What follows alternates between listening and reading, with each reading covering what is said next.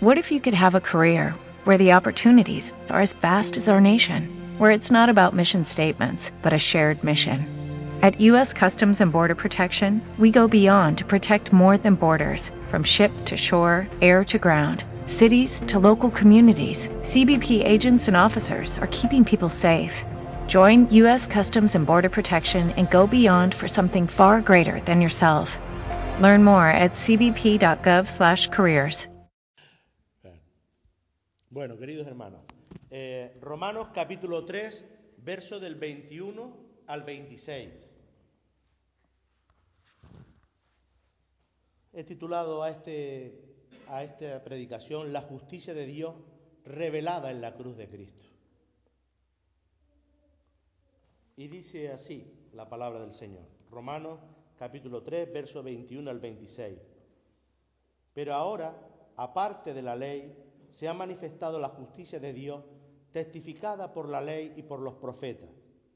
La justicia de Dios por medio de la fe en Jesucristo, para todos los que creen en Él pero que no hay diferencia, por cuanto todos pecaron y están destituidos de la gloria de Dios, siendo justificados gratuitamente por su gracia, mediante la redención que es en Cristo Jesús, a quien Dios puso como propiciación por medio de la fe en su sangre, para manifestar su justicia a causa de haber pasado por alto en su paciencia los pecados pasados, con la mira de manifestar en este tiempo su justicia, a fin de que Él sea el justo y el que justifica al que es de la fe de Jesús. Hasta aquí la lectura de la palabra. Bueno, como bien sabe, estamos dando el libro de Romanos. Llegamos al epicentro. Hablar de la justificación por la fe es la prioridad del libro de Romanos.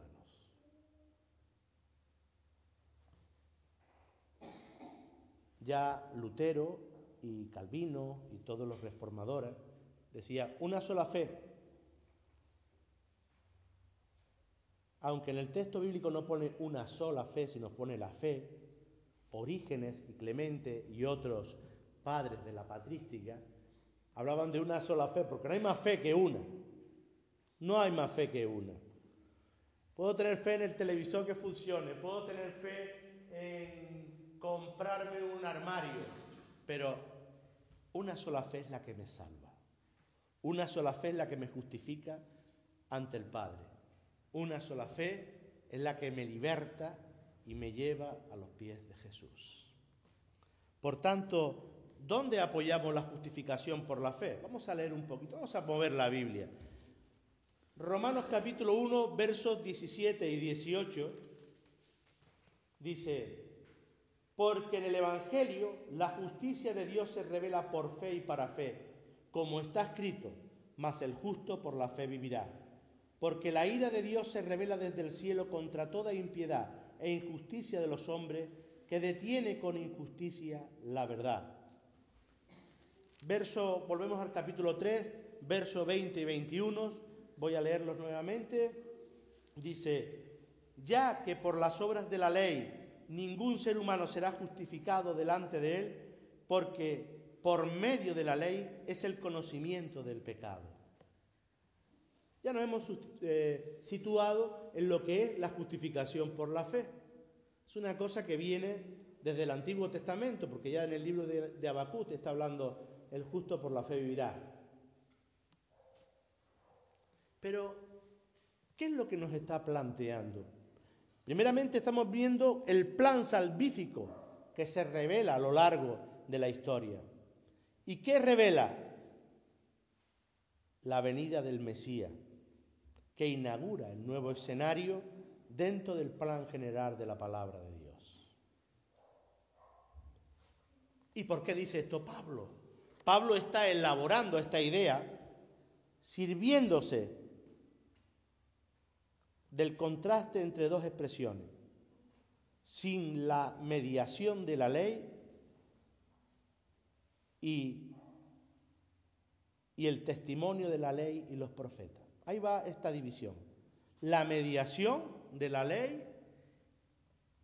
y la que dan el testimonio de la ley y los profetas. Y explico esto. hay dos palabras, continuidad, discontinuidad. Discontinuidad, Dios se revela su justicia en Cristo, sin ninguna mediación. La ley de Moisés, recordad, queridos hermanos, como los odres viejos de la parábola de Jesús en Marcos capítulo 2, verso 22, el pacto mosaico no puede contener el nuevo vino del Evangelio. No puede.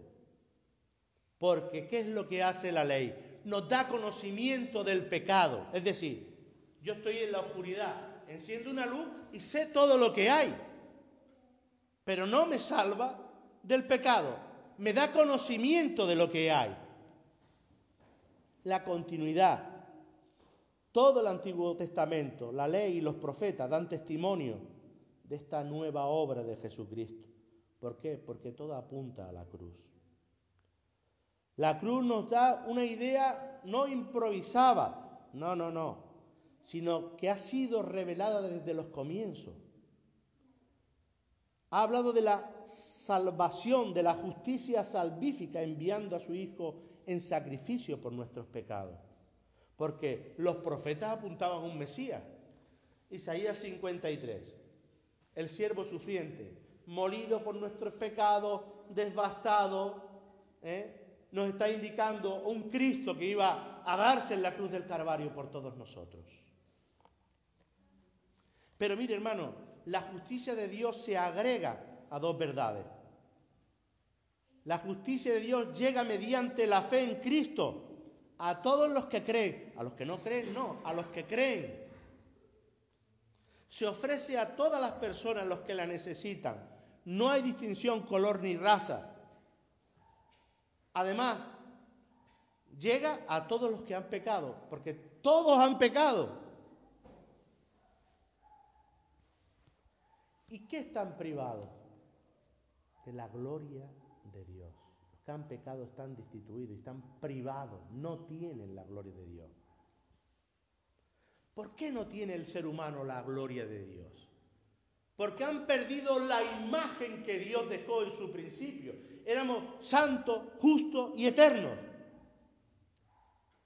Por causa del pecado caímos de la santidad. Por causa del pecado perdimos la vida eterna. Y por causa del pecado no somos justos. Por eso Dios viene pidiendo la justicia. Por no tener la gloria de Dios, se desdibujó. Pero mire, hermano, habíamos hablado que había dos verdades dentro de la justicia de Dios. La otra verdad es, por su gracia, son justificados gratuitamente. ¿Y qué es justificación? Es un término legal o forense que pertenece al, al sistema jurídico de las palabras, ¿no? Es todo lo opuesto a la condenación, porque si me justifica, me salva. Y si no me estoy justificado, me condeno. De modo que cuando Dios justifica a los pecadores, hay un anticipo propio en el cual íbamos a tener al final un juicio. Y cuando nos justifica se acabó ese juicio, porque los que tienen a Cristo no va a ser juzgados. Ya son salvados por Dios.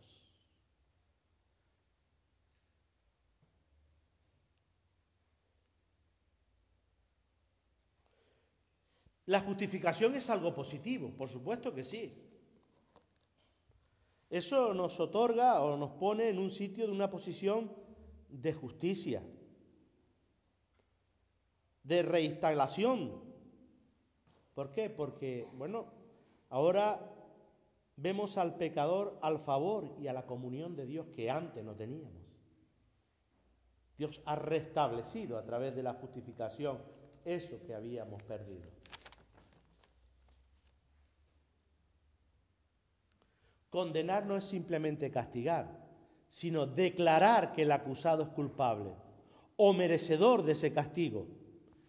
Y la justificación no es simplemente eximir, de ese castigo, sino declarar que ese castigo no puede aplicarse sino con la justicia. O dicho de forma ligeramente diferente, la justificación es un nuevo estado en el ser humano y la regeneración es un corazón nuevo. Todo creyente es justificado y ha sido igualmente regenerado por el Espíritu Santo y encaminado hacia una santidad progresiva en Dios. En los versículos del 24 al 26 de lo que hemos leído, Pablo enseña tres verdades básicas de la justificación. Primera, su fuente, ¿dónde se origina? Segundo, ¿cuál es su base o aquello sobre lo cual descansa la justificación? Tercero, ¿cuáles son los medios o cómo se recibe? Nos vamos dando cuenta, nos vamos situando lo que es la justificación. Primero el versículo 24 nos habla, por su gracia son justificados gratuitamente. Pero mire hermano, ¿por qué y quién es el que nos justifica? ¿De dónde parte esa gana de que el ser humano se justifique? ¿Quién es el que comienza en su corazón, porque estoy hablando de un antropomorfismo. Dios no tiene un corazón de carne, es un espíritu infinito. Pero para que ideemos, ¿de dónde sale esto de Dios? Vamos a leer Hebreos capítulo 10, verso 7. Hebreos capítulo 10, verso 7.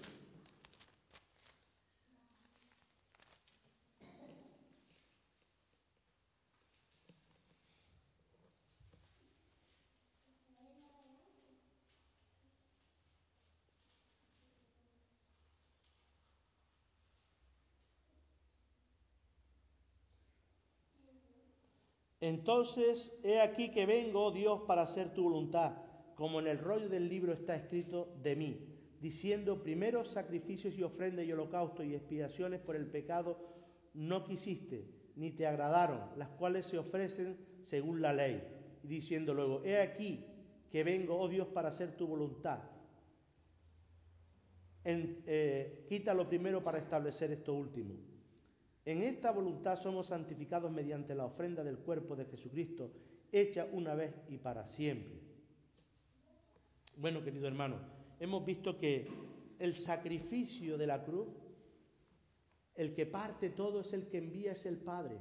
Aunque el Hijo haga la justificación, el amor concebido de todo nace en el Padre. El Padre es el que genera este amor tan grande por el ser humano y el que ejecuta ese amor es Cristo. Entonces nos tenemos que preguntar, si Dios nos ha regalado la salvación, ¿qué es la gracia? Mire, yo he dibujado un poco el sistema de la gracia con mis palabras. Dios amándonos, Dios inclinándose hacia abajo, hacia nosotros, Dios acudiendo al rescate, Dios entregando generosamente en y por medio de Jesucristo. Eso es la gracia. ¿Por qué? Porque la gracia es el regalo inmerecido que Dios nos ha dado. Porque no justifica, porque éramos pecadores.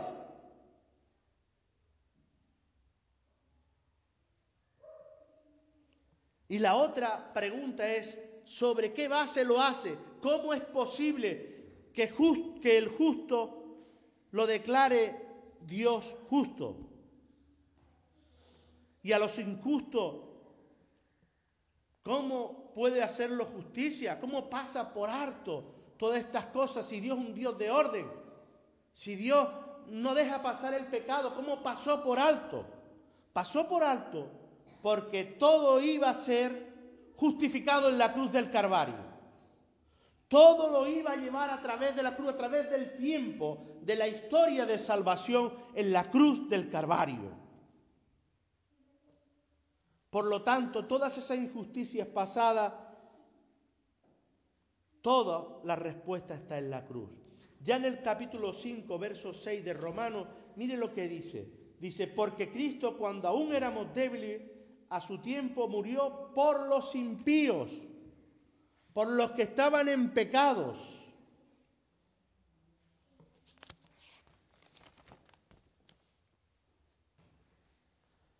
Y nos preguntamos, ¿cómo puedo dar explicación desde un punto de vista lógico lo que estoy hablando?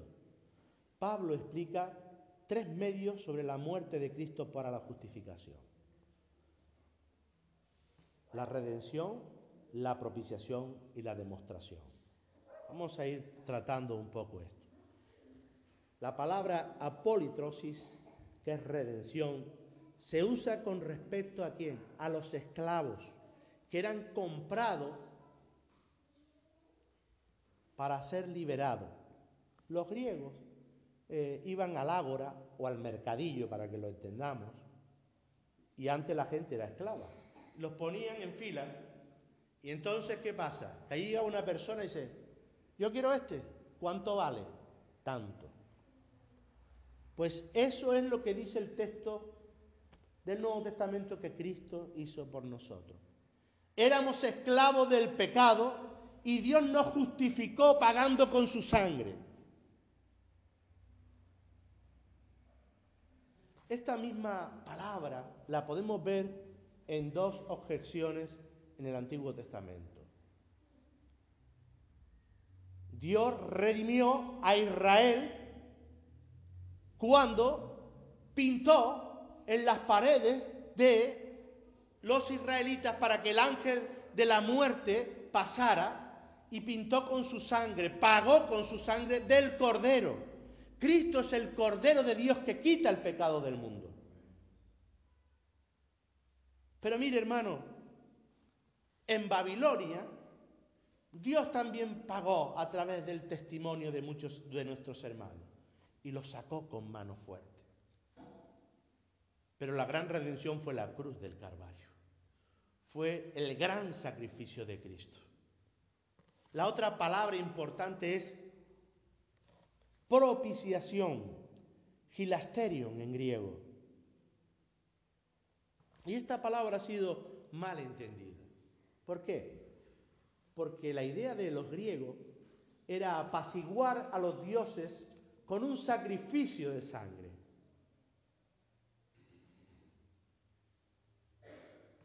Pero no podemos entender al Dios de la Biblia así. No podemos entender al Dios de la Biblia porque es un Dios de amor. Es un Dios de oportunidad. Es un Dios amoroso que llega al corazón del ser humano. ¿Sabes lo que te pide Dios?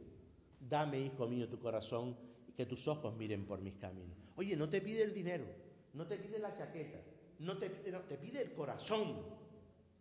Y mire, querido hermano, cuando hablamos de, de ira, Dios no tiene ira ahora con nosotros, está airado con el pecado, pero no con nosotros. Dios ama al pecador y aborrece al pecado. Dios no está airado contra el ser humano, sino contra el pecado del ser humano, que es diferente. Y lo que vemos como propiciación Ustedes recuerdan que el tabernáculo tenía tres compartimentos. Atrio, lugar santo y lugar santísimo. Para los que no saben, el tabernáculo era una tienda grande en la época de Moisés. Bueno, aquí lo tenéis dibujado. Esto es el tabernáculo. Y tenía tres compartimentos. En el primer compartimento estaba el lavacro y donde se hacían los sacrificios. En el segundo era el lugar santo y en el tercero era el lugar santísimo. Allí estaba el arca de la alianza. Y el arca de la alianza era un arca donde estaban los diez mandamientos, la vara de Aarón y el maná. Y el Pentateuco, también puesto, los libros de la ley. Pero en la parte superior habían dos querubines o dos ángeles mirándose frente a sí. Y eso simbolizaba que la presencia de Dios estaba allí en medio, mirándose, pero los querubines no podían mirarse, estaban hacia abajo, porque Dios estaba en medio. Y el sumo sacerdote entraba una vez al año. ¿Y saben lo que hacía con la sangre del holocausto. Echaba unas gotas encima del caporet. Eso se llama caporet, la parte de arriba. Eso está simbolizando la sangre de Cristo en la presencia del Padre.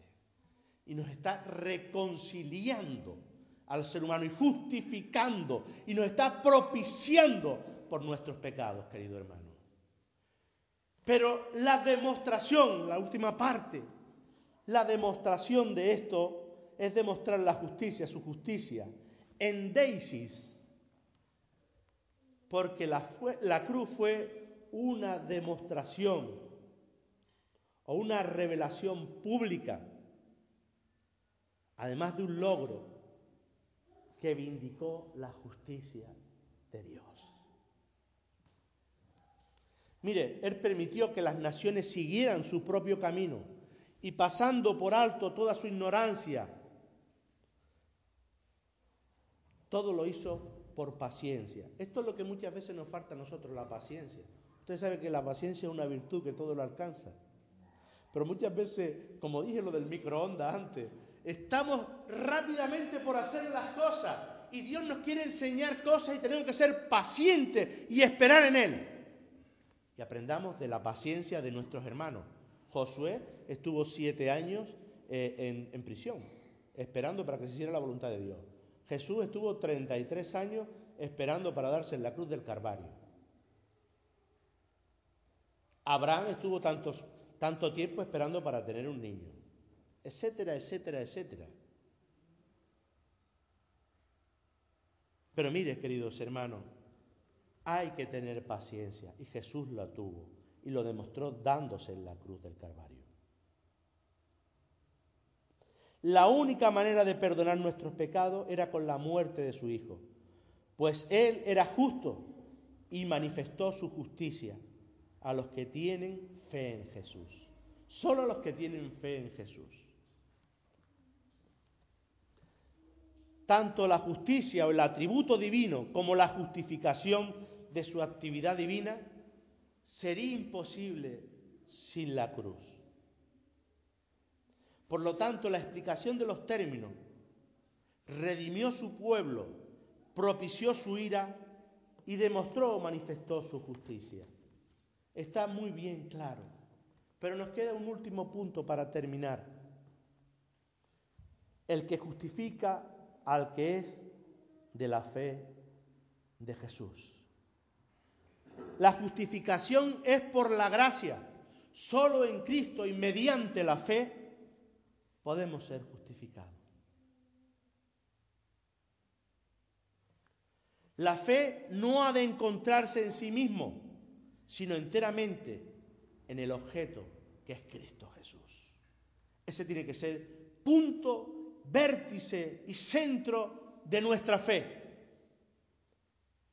Si no apreciamos toda esta dirección de la justificación por la fe a través de Cristo, no hay ninguna justificación, no hay ninguna redención, no hay ninguna propiciación. Solo a través de Cristo y el sacrificio en la cruz nos ha redimido del pecado y nos ha devuelto la imagen perdida que habíamos perdido en el Edén. Ahora somos justos porque nos has justificado. Somos santos porque vivimos en santidad de Dios. Y somos eternos porque en el momento que aceptemos a Cristo hemos heredado la vida eterna. Por eso, hermano, vamos a tener esa fe que perdura en nuestros corazones y en nuestra vida.